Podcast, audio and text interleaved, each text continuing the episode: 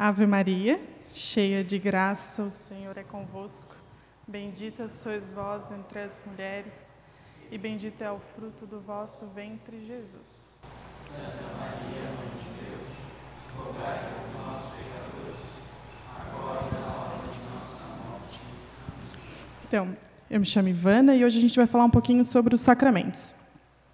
Os sacramentos, eles são sete, instituídos por Jesus, em toda a sua caminhada, os seus 30, 33 anos. A gente tem o sacramento do batismo, o sacramento da primeira Eucaristia, da crisma ou confirmação, o sacramento da penitência ou confissão, o sacramento do matrimônio, da ordem da unção dos enfermos. Antes de falar dos sacramentos propriamente dito, eu queria lembrar que existe a diferença entre sacramentos e sacramentais. Os sacramentos, eles são aquilo que foi instituído por Jesus mesmo, que é uma obra dele, e quem faz a obra é ele. Ele é o responsável. Os sacramentais precisa da nossa fé. Por exemplo, um terço é um sacramental. O terço por si só, só o objeto, ele não faz milagres, digamos assim. Precisa da nossa fé. Mesma coisa, a água benta e todos esses sacramentais que a gente conhece. Então, como eu falei, os sacramentos eles são as formas que Jesus escolheu para distribuir a sua graça. Todos os sacramentos foram instituídos por ele e é uma ação dele próprio, como eu já havia falado. É ele que age através do sacerdote, do bispo, de algum ministro ordenado. E eles são instrumentos que Deus usa para nos tocar, para nos mostrar que, para nos levar até o céu. Todos nós fomos salvos por Cristo na cruz. Quando ele morreu, ele morreu por todos. Independente de raça, etnia e tudo mais, ele morreu por todos. Porém, nem todo mundo recebe essa, o fruto dessa salvação, porque nem todo mundo se abre para isso. É como se a gente imaginasse assim: uma chuva e alguém com um guarda-chuva.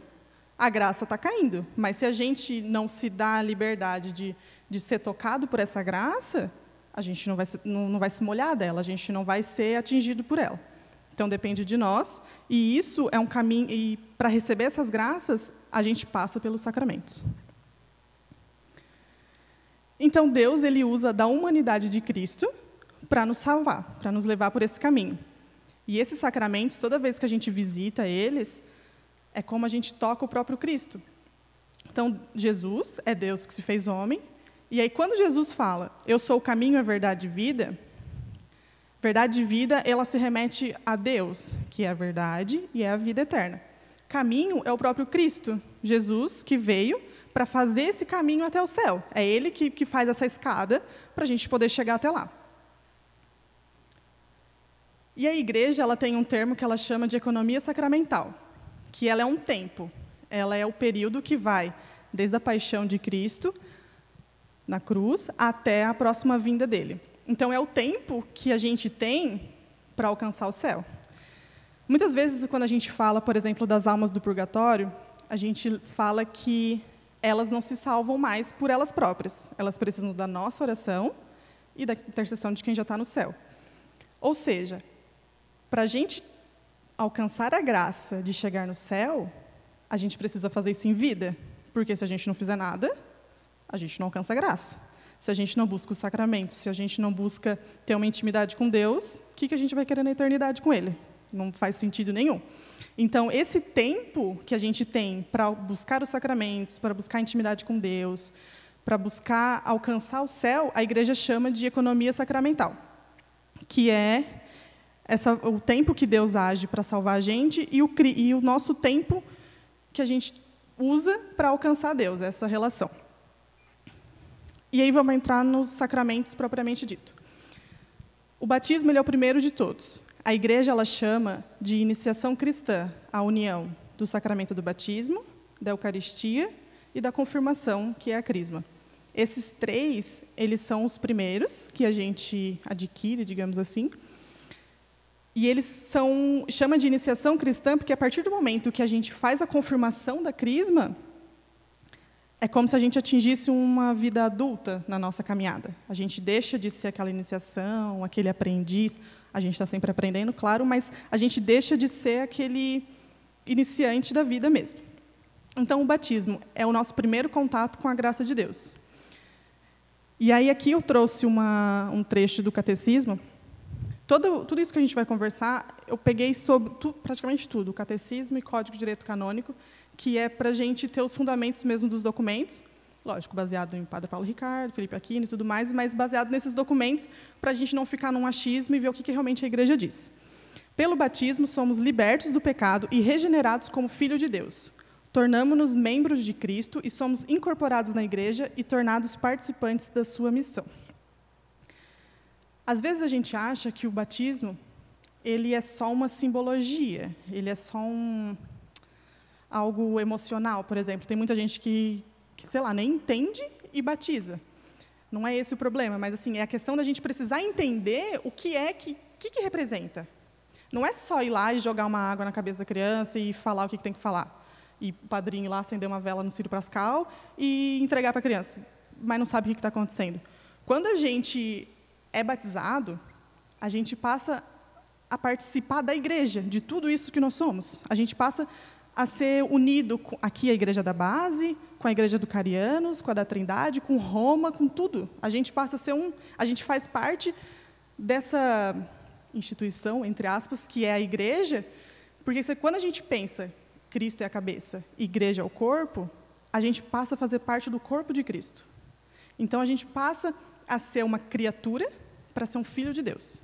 Então é essa graça que a gente recebe como reconhecidos, como filho de Deus, e a gente recebe o Espírito Santo ali. Antes do batismo, a gente não, não, não recebe essas graças do, do Espírito Santo, né?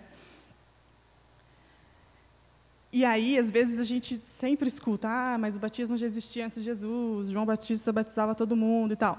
Tá, mas o sacramento, ele foi instituído por Jesus. Quando Jesus foi lá no Rio Jordão para ser batizado, ali se instituiu o batismo. Porque as três pessoas estão ali. Jesus, quando ele, ele faz todo o procedimento do batismo com João Batista, porque era preciso, por tudo que a Escritura diz. Mas ele estando ali na água, ele santifica a água. Quando ele está ali, Deus, ou né, o céu se abre e tudo mais, e se ouve a voz de Deus que diz: Este é meu filho bem amado, em quem pus minhas complacências. E nessa hora surge o Espírito Santo em forma de pomba. Ali está a Trindade Santa, que é a, a, nossa base, né? Tudo aquilo que a gente acredita. Então ali está instituído o batismo, o Espírito Santo que a gente precisa, Deus Pai e Deus Filho.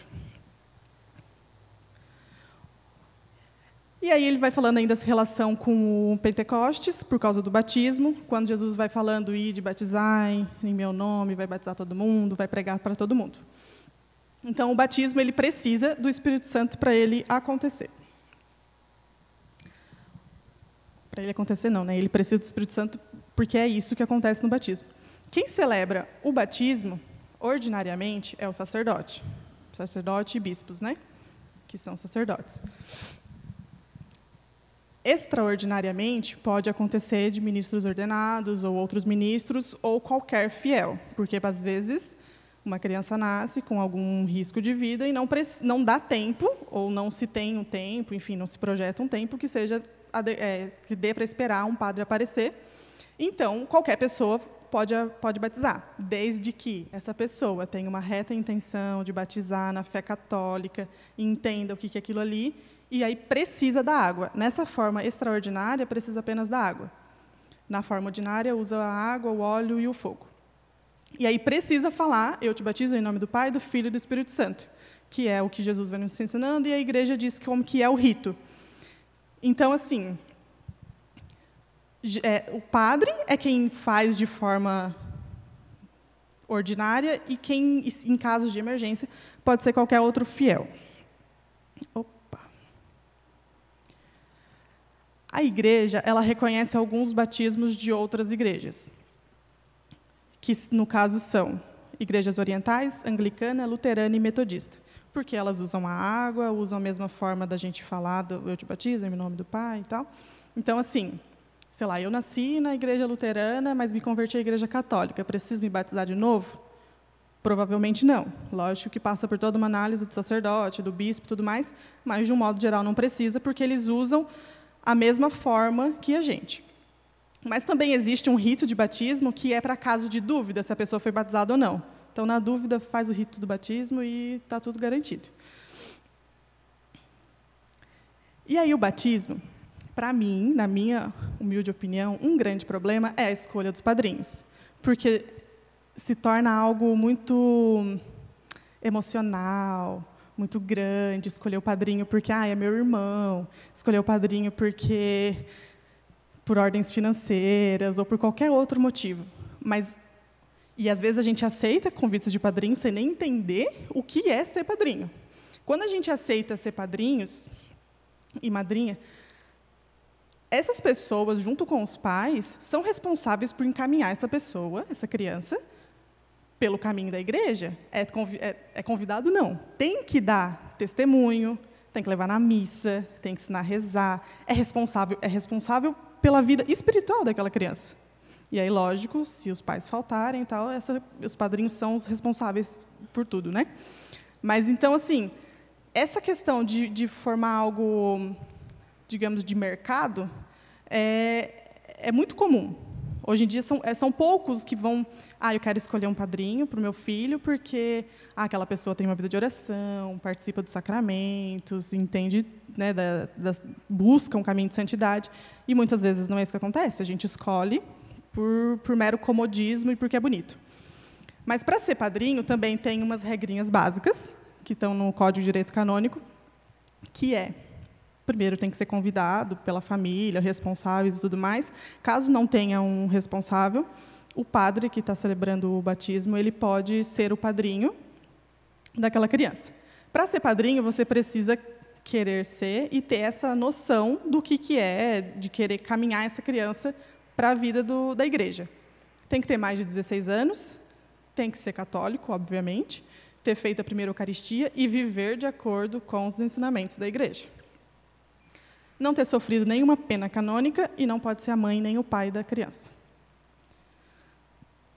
E essa pergunta é a clássica das clássicas. Por que, que eu batizo crianças? Ah, Ivana, deixa crescer, daí ele escolhe se ele quer ser batizado ou não. Imagina, eu vou obrigar meu filho, eu não sei, vai que ele vai ser de outra religião, vai que ele vai. Ai, gente. Se a gente entende que o batismo ele é entrar para o corpo de Cristo, é participar de tudo que a igreja é, é ser reconhecido como filho de Deus, é receber o Espírito Santo, é um negócio massa, por que, que eu vou privar meu filho disso? Nenhum pai fala assim: ah, não, meu filho eu não vou colocar na escola quando ele crescer. Ele escolhe se ele quer ir. Eu não vou levar meu filho no médico quando ele crescer. Ele escolhe se ele quer ir. Não faz sentido nenhum. Eu não tenho filho, mas eu imagino que quem tenha não, não priva seu filho de tudo que é bom e nem de tudo que é necessário. Você quer dar para o seu filho tudo que precisa e tudo que é bom. Então, a pergunta seria: por que não batizar as crianças? dá o Espírito Santo para o teu filho, dá a oportunidade dele receber essa graça e ter intimidade com Deus. E aí a gente vai para o próximo, que é a Eucaristia, que como a gente já, já falou e a gente está cansado de saber, a Eucaristia ela não é uma representação.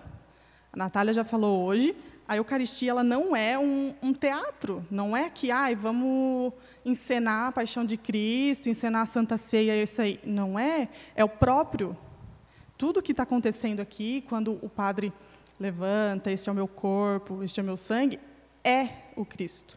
Acontece a transubstanciação, sai do pão, sai do vinho e se transforma em corpo e sangue.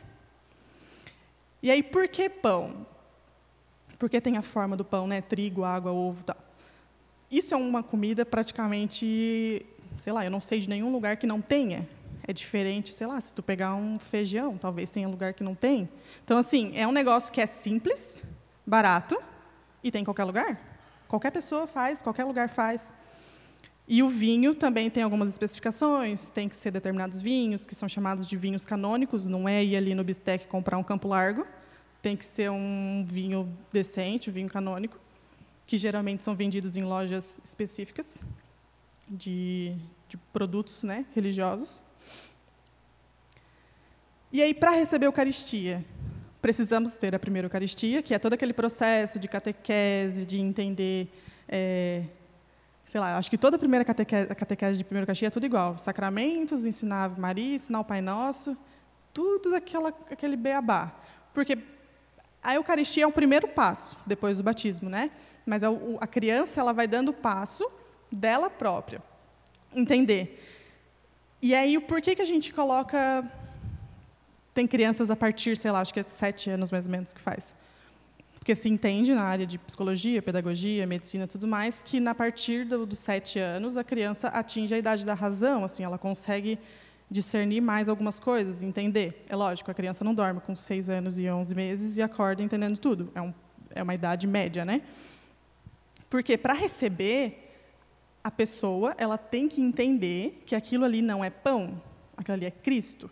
Então, se ela não consegue entender isso, ela não pode receber, seja com sete, seja com vinte. Tem que entender isso, tem, tem que participar disso, porque senão não faz sentido. Para que, que tu quer receber a primeira Eucaristia se tu não entende o que, que ela é? Não faz sentido nenhum.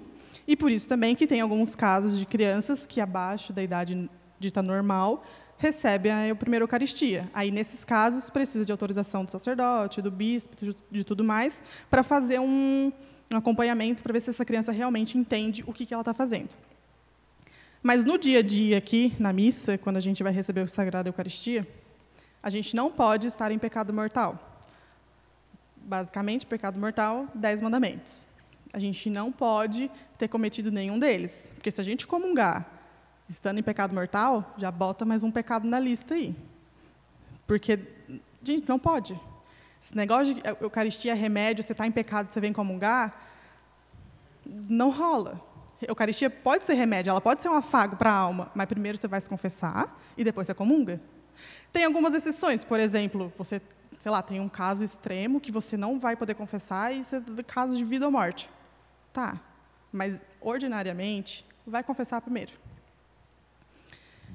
E aí, no cânon 919, ele frisa a importância de uma hora, é uma hora? Uma hora antes da Sagrada Comunhão, jejum de comida e água e tal, está liberado, né? Isso, lógico, para pessoas adultas, saudáveis, tudo mais. Idosos, acho que gestante também, doentes, tal, está liberado disso daí. E aí, depois desse período, quando a gente comunga, a missa, se a gente pega, ela, a comunhão já acontece lá pela 30 minutos, 40 minutos. Então, nem é tanto sacrifício assim. Só você parar de comer meia hora antes de vir para a igreja, que está tudo certo. Já vem antes, já reza um pouquinho, se prepara, está tudo certo, tudo garantido. Depois que a gente comunga, aí falando biologicamente, quimicamente, por cerca de 15 minutos, a Eucaristia ainda está é, tá dentro de você, ainda está sendo digerida, né? mais ou menos. Então, o certo, o adequado, digamos assim, seria a gente ainda permanecer 15 minutos em ação de graças. Porque não faz sentido eu vim aqui gay, fiz dois minutos de ação de graça, a missa acabou e eu já saio cumprimentando todo mundo, já vou comer um cachorro quente, já vou. Não faz sentido. A gente está com Cristo dentro da gente. Então, é, é, entender que quem vai, como a Natália falou, quem vai um, uma, na missa uma vez por semana, tu tem de sete dias, tu tem 15 minutos com ele em você, dentro de você, só você e ele, ninguém mais tem nada a ver com isso. Então não custa, né? 15 minutos ali, bate um papo com ele e, e é só vocês dois. E aí, na ação de graças, também é a grande pergunta de sempre. O que, que eu faço na ação de graças? Eu fico em silêncio, eu choro, eu dou risada, eu converso, eu eu peço, eu agradeço. Cara, ação de graças é tu e ele. Se tu tem coisa para pedir, pede. Se tem coisa para agradecer, agradece. Se quer ficar em silêncio para ouvir, fica. Quer dar risada, dá. É o teu momento com ele. A única coisa que a igreja pede é que seja o teu momento com ele. Se concentra. Se tu foi o primeiro a comungar da, da fila, não, não volta para o teu banco e fica ali. Nossa, por que, que fulano está na missa, está indo na fila da comunhão? Olha a roupa dele ali. olha o jeito que o, que o padre está dando a comunhão, né? Gente, tá tudo errado. Cancela tudo que aconteceu. Então, assim, é entender que aquele momento é, é teu e Deus. E a Eucaristia, ela tem diferentes nomes, tudo para a mesma coisa. Eucaristia, significação de graças de Deus. Ceia do Senhor, lembra a Santa Ceia. Fração do pão, porque é o rito judaico, que foi o que Jesus fez, de partir o pão tudo mais. Assembleia Eucarística, porque é celebrado numa assembleia, não necessariamente a assembleia aqui como nós estamos, mas no, no, numa ideia de comunhão com a igreja, de estarmos todos comungando. Memorial da Paixão, que foi isso que ele pediu, fazer isso em memória de mim, e comunhão no sentido de se, estar em comunhão com Deus. Então, tudo isso e tantos outros que eu não trouxe é a mesma coisa, é o mesmo sacramento que acontece na, na Santa Missa de maneira geral. Confirmação, ou crisma. Aqui se encerra a iniciação cristã. A partir desse momento, quando você recebe a confirmação, tu já é adulto da, da, do catolicismo já. Tu já não é mais visto como uma, um iniciante. Ela é uma confirmação daquilo que os teus pais e teus padrinhos fizeram no batismo. Tu está dizendo que eu quero receber o Espírito Santo. E aqui a gente, eu trouxe a finalidade do sacramento da confirmação é fazer com que os fiéis sejam vinculados mais fortemente à Igreja, enriquecidos pela força especial do Espírito Santo e assim mais estritamente obrigados à fé, que com verdadeiras testemunhas de, de Cristo devem difundir e defender tanto por palavras como por atitudes. Agora o bicho pega, porque confirmação ele é ele é missão. Se você foi, se você recebeu a confirmação do, na crisma, você tem que sair e você tem que ser testemunha. Não precisa falar, não precisa pregar, mas você precisa ter uma vida de testemunho, ou seja, viver de acordo com o evangelho, com, com o que Cristo nos ensinou. Não dá mais para brincar de café com leite. Agora é, e, e, você tem que mostrar aquilo que você quer. Não foi você que pediu? Você não fez a confirmação do batismo? Não recebeu o santo óleo na testa do bispo? Agora você vai e vai fazer a tua parte? Às vezes a gente fica assim, não, mas eu não, não, sou, da, não sou irmã, eu não sou padre. Eu posso ir lá só trabalhar no meu cantinho, quietinho, ninguém me incomoda. Gente, se não funciona, se a gente recebe a, a crisma, a gente é chamado a, a dar testemunho em todos os lugares. Todos. Não é assim, ah, não. Não, eu vou na igreja, na minha casa, no meu grupo de amigos, mas no meu trabalho, não, ninguém nem sabe que eu sou católica. Fica aqui, fico bem quietinha.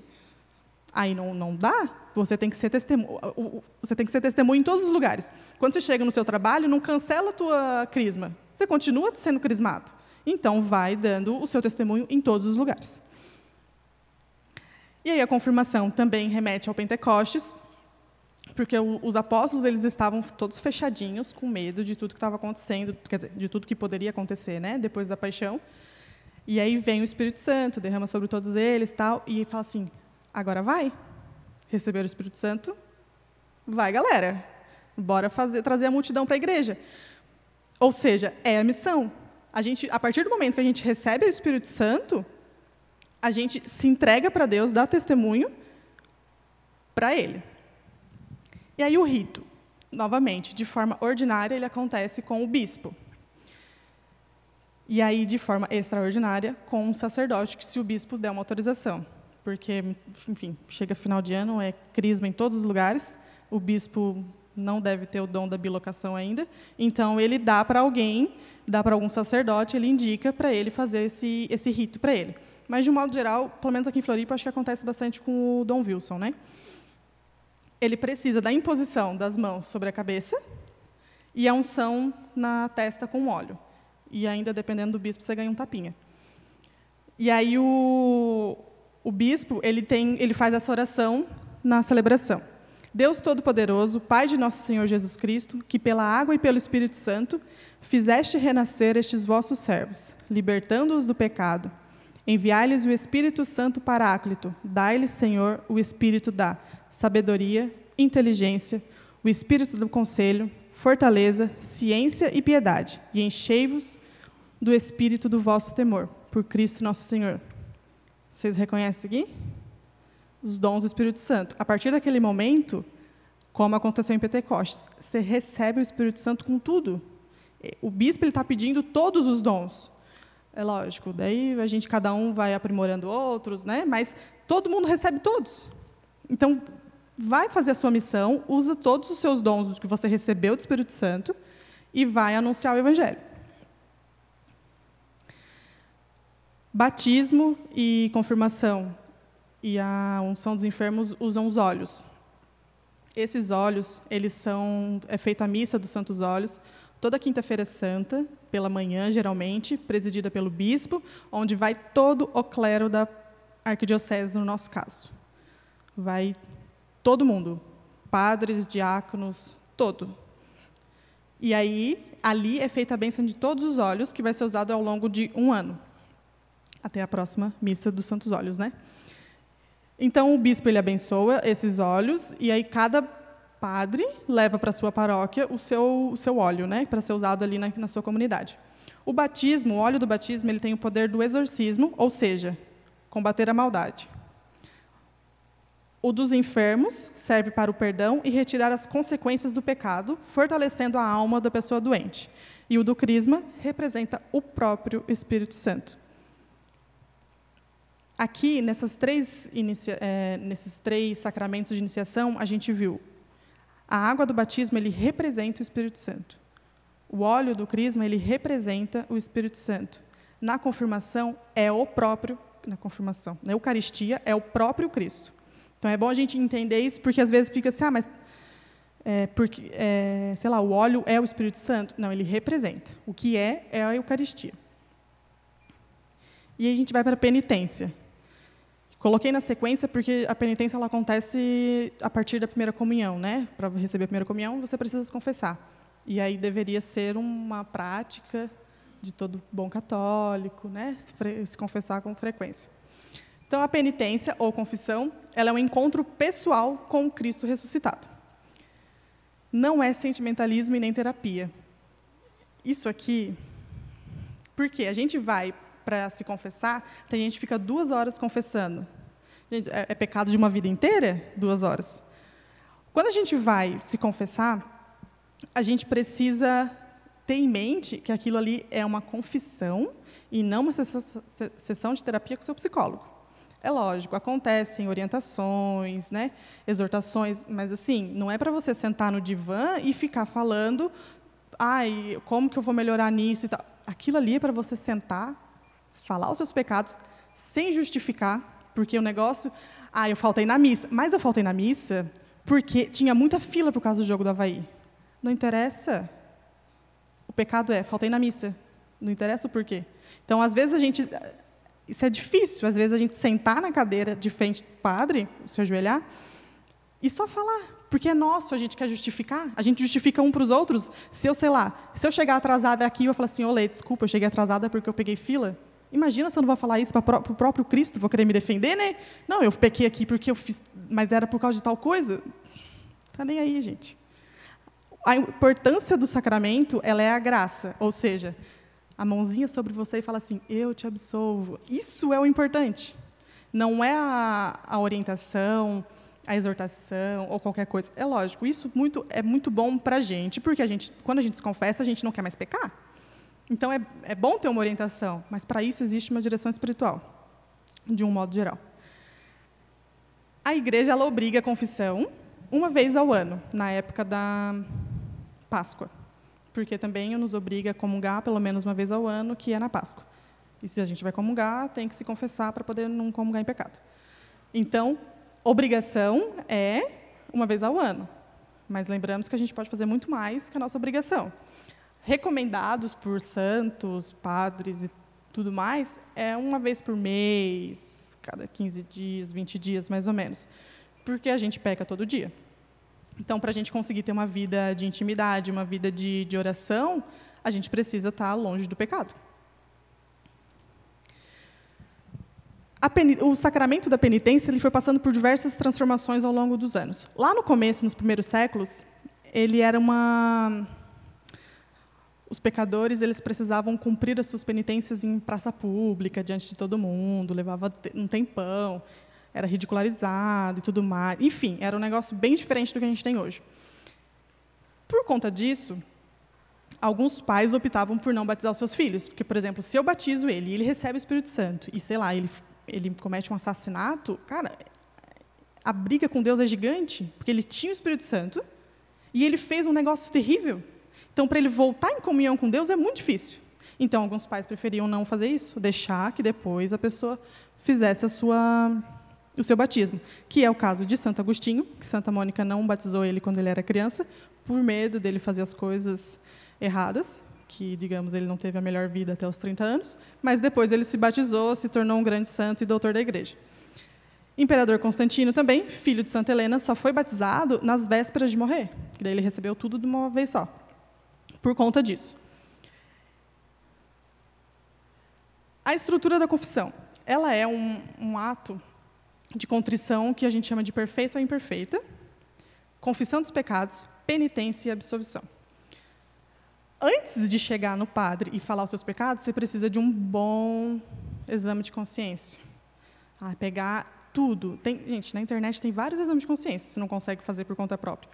Vai lá e pega linha por linha e vai e anota, porque a gente esquece. Então anota todos, todos os pecados.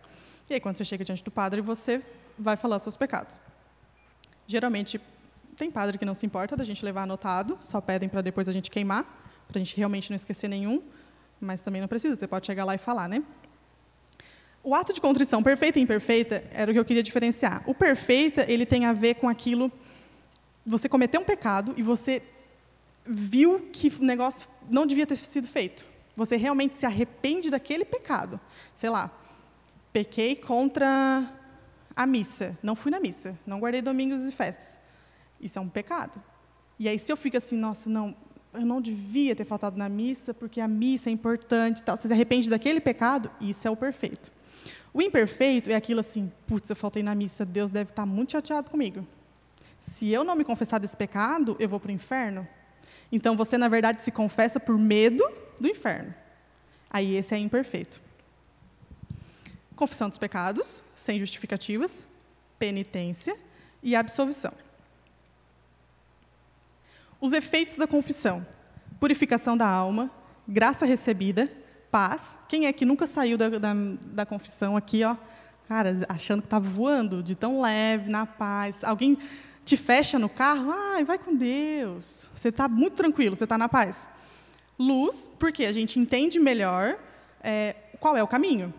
Quando a gente está em intimidade com Deus, está sem pecados, a gente consegue ver melhor o caminho. E aí, consequentemente, aumenta a nossa força da alma, porque a gente não quer voltar para o nosso estado de desgraça.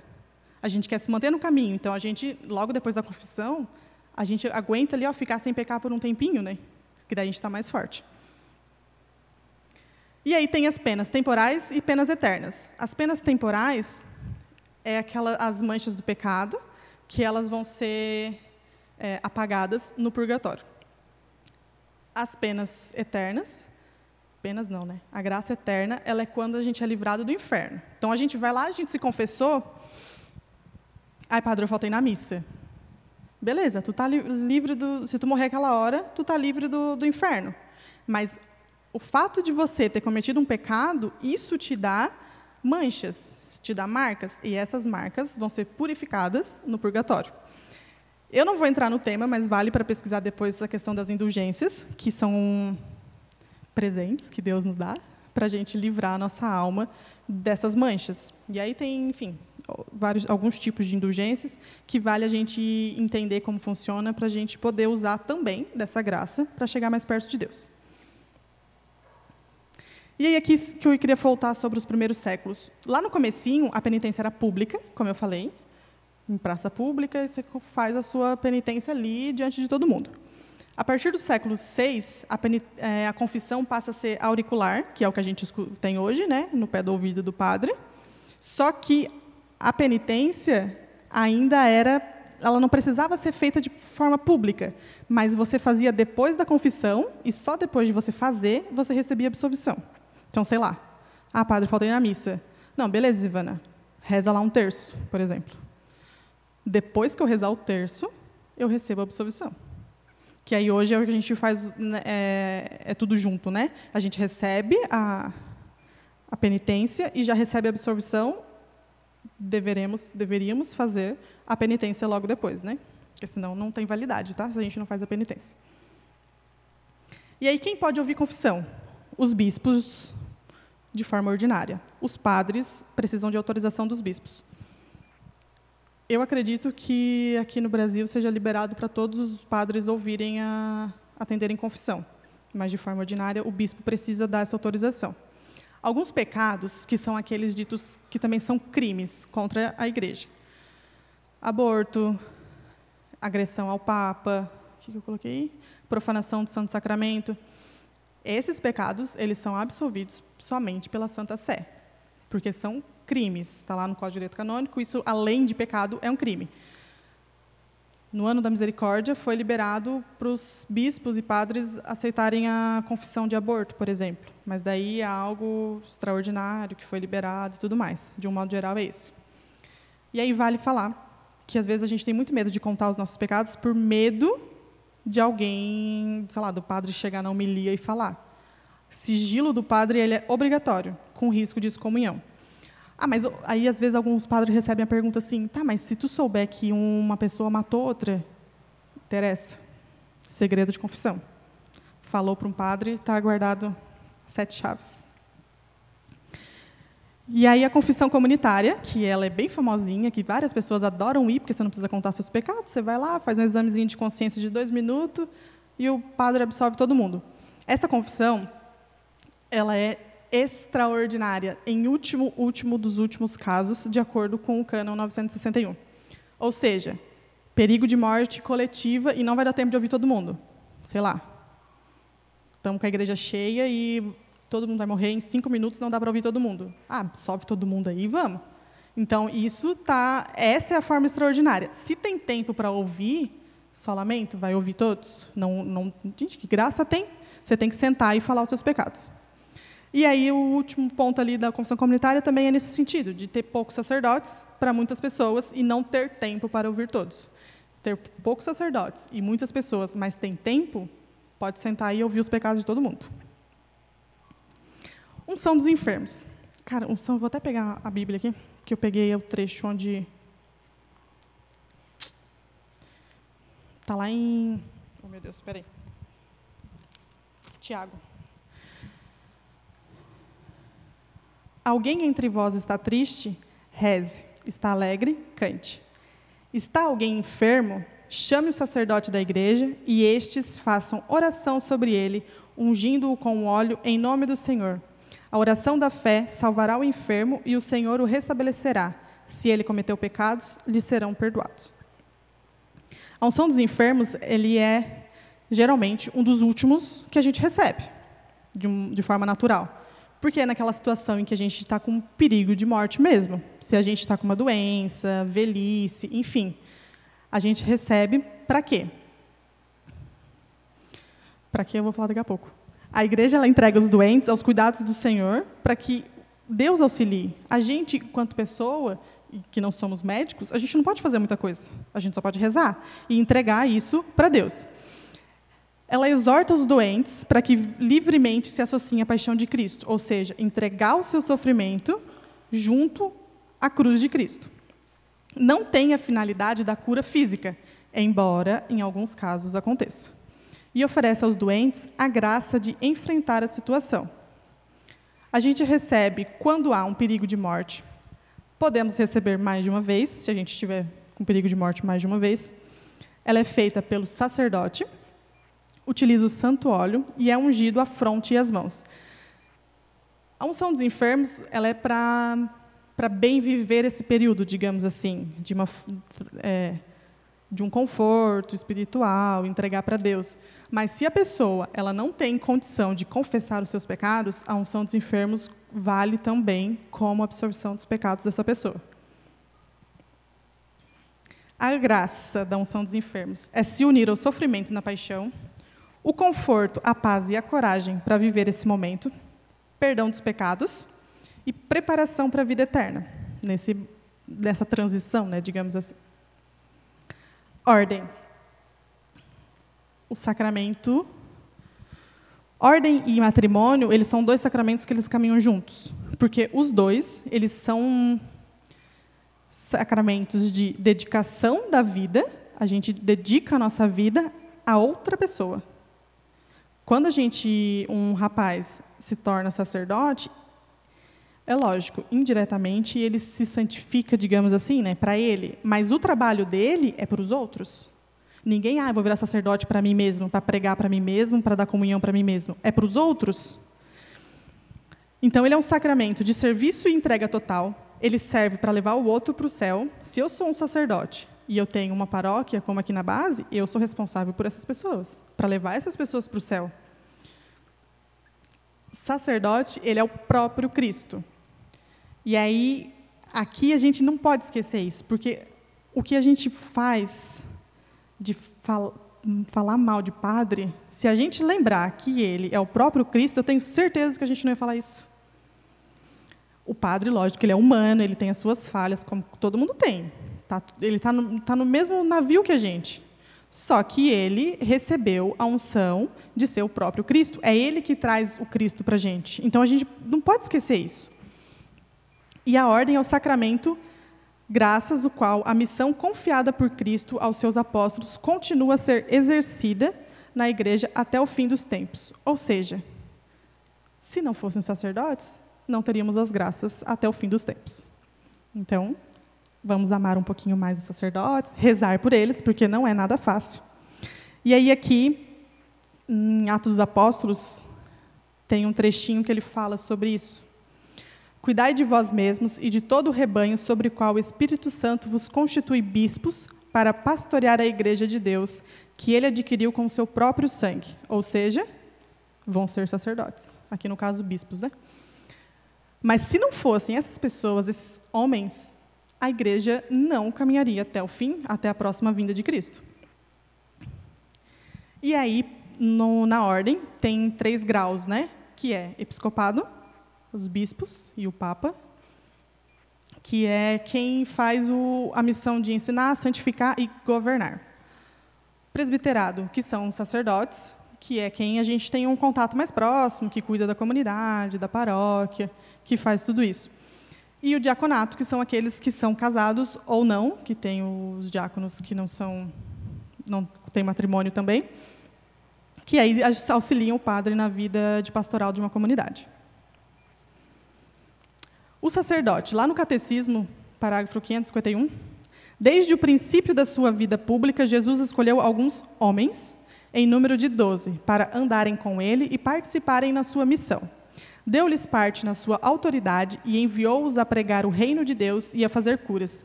Estes homens ficaram para sempre associados reino, ao reino de Cristo, porque por meio deles, Jesus Cristo dirige a igreja. E para completar, no Catecismo, 1577, só o varão batizado pode receber validamente a sagrada ordenação.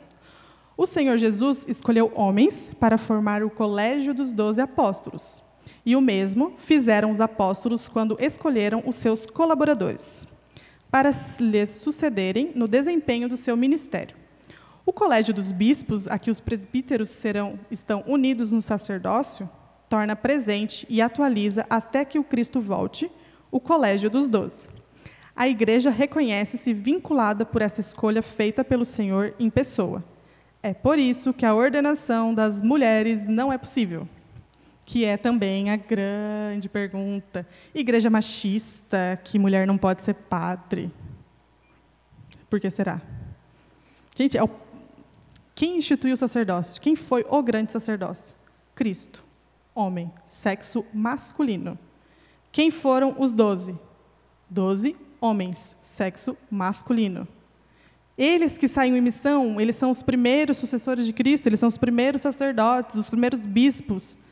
Gente, mulher é Maria, é quem cuida, é quem gera, é quem reza, é quem está por trás rezando e edificando toda a parada. Se não fosse Maria, não tinha Jesus, não tinha apóstolos, não tinha igreja, não tinha nada. Por que é que as pessoas querem ver uma mulher paramentada na frente da igreja? Eu entendo. E vira e mexe, esse assunto volta em discussão. Mas eu quis trazer exatamente o Catecismo 1577. É por isso que a ordenação das mulheres não é possível. Ponto final.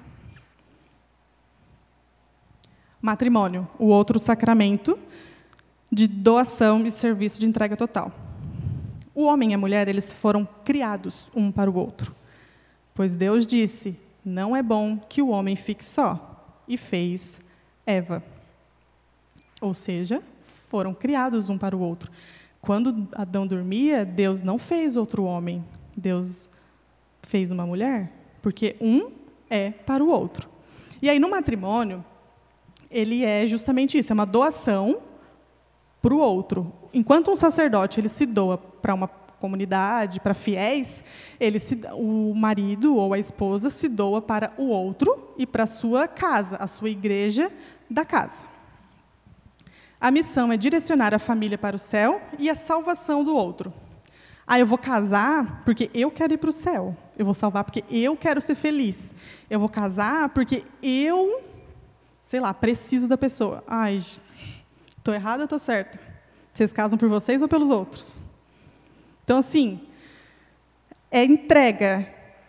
E aí, quando alguém fala assim, mas por que, que sacerdote não pode casar? Para mim, é um negócio inconcebível. Um homem e uma mulher, eles podem ter uma relação fora do casamento? Não podem? Se, se a ordem é semelhante ao matrimônio, só que é se dedicar a fiéis, se um padre tiver que se dedicar à sua casa, à sua esposa, aos seus filhos, alguém não vai estar recebendo atenção? Alguém não vai estar sendo atendido? E aí, vai ser a casa ou vai ser os fiéis? Gente, cada um tem um papel na igreja, cada um tem a sua missão. O homem, quando ele escolhe fazer lá oito, nove, dez anos de seminário, duas faculdades e mais, sei lá, apostolado, ele está se dedicando àquilo, a levar Cristo para as pessoas. Quando um homem e uma mulher se, de se decidem por casar, eles estão se dizendo que eles querem levar o outro para o céu levar os filhos, levar, enfim, a sua família para o céu, fazer a sua igreja dentro da casa. E aí aqui eu trouxe alguns santos que foram casados, porque às vezes a gente tem a ideia assim que santo é só irmã e padre e frei. É só. Casado não é. Aí às vezes até gera uma discussão. Ah, mas matrimônio leva santidade? Ou sei lá, ou vida celibatária, né, sem ser matrimônio nem, nem sacerdócio. Então, aqui eu trouxe o caso de Santa Mônica, mãe de Santo Agostinho. São Luís Santa Zélia, mãe de Santa Teresinha. Santo Isidoro e Santa Maria de La Cabeza. São Zacarias e Santa Isabel, pais de João Batista. Santa Ana, São Joaquim, pais de Maria. O matrimônio dá para levar a santidade. E tem tantos outros, gente, vários, infinidades. Na prática, para o matrimônio, para o rito acontecer, ele precisa ter o consentimento dos noivos, ou seja, ninguém pode casar obrigatório, obrigado, e é preciso estar aberto aos filhos que Deus mandar. E quem celebra o matrimônio são os noivos, não é o sacerdote. O sacerdote ele assiste ao matrimônio. Quem realiza o, o rito é os noivos. Ou seja, aqui dos filhos eu coloquei o exemplo porque tudo aquilo que fala, né, você aceita os filhos que Deus te mandar? Sim. Você aceita ser fiel? Nanana. Sim. Se aquilo ali não for verdade, o matrimônio já era? Não existiu? E aí o catecismo também ele vem tra trazer no 1640 sobre o vínculo matrimonial, que é estabelecido pelo próprio Deus, de maneira que o matrimônio ratificado e consumado entre batizados não pode jamais ser dissolvido. Este vínculo resultante do ato humano livre dos esposos e da consumação do matrimônio é, a partir de então, uma realidade irrevogável e dá origem a uma aliança garantida pela fidelidade de Deus. E aí a gente entra sobre a nulidade, que também é um ponto que todo mundo fala. Ah, eu quero anular meu casamento. A gente não anula um casamento. A igreja ela diz se o casamento foi nulo ou não foi. Existe um tribunal, eclesial, tribunal eclesiástico que ele vai pegar testemunha, é, depoimento e tudo mais para ver se foi nulo ou não, ou não. Por exemplo, se eu caso por obrigação, sei lá, o cara está me obrigando, ele foi nulo, porque eu não, não, não, queria. Mas a igreja só vai dizer, tu não tu foi obrigada, então foi nulo, não existiu casamento. A igreja não vai dizer, não, teu casamento existiu e, e eu estou anulando. Isso não existe. A igreja ela só diz se foi ou se não foi. Olha, não veio o resto. Tá. Ah, não, era isso mesmo. Eita. Enfim, o matrimônio, para encerrar, ele é uma doação para o outro. Então a gente precisa, é, vamos dizer assim, se dedicar ao outro. Uma vez, um sacerdote, eu estava falando com ele, uma direção, e ele me falou, e aí eu falei assim, eu me cobro muito isso, que eu nem sou casada ainda, né? Meu Deus, imagina quando casar. Eu me cobro muito porque eu preciso também estar na minha casa com os meus pais, mas eu preciso estar na igreja também. E quando eu casar, quando eu tiver marido, filho, casa para cuidar, eu vou, como que eu vou me dividir? E aí ele me falou assim: se a sua vocação é o matrimônio, primeiro serve na tua casa. Lógico, você tem as suas obrigações de ir na missa, sacramentos, tudo mais, mas não adianta você passar o dia inteiro na igreja das sete às sete e na sua casa você está em falha, porque o seu chamado é esse. Da mesma coisa para quem, enfim, é sacerdote. Se o seu chamado é esse, você não vai ficar em casa o dia inteiro jogando videogame. Você tem que trabalhar, você tem que salvar almas. Para isso que você, você veio no mundo. Enfim, para encerrar mesmo, os sacramentos eles são, para lembrar, instituídos por Cristo. Eles foram deixados por Ele para ser um caminho até o céu. Para a gente chegar na salvação, alcançar o céu, a gente precisa frequentar todos os sacramentos. É isso.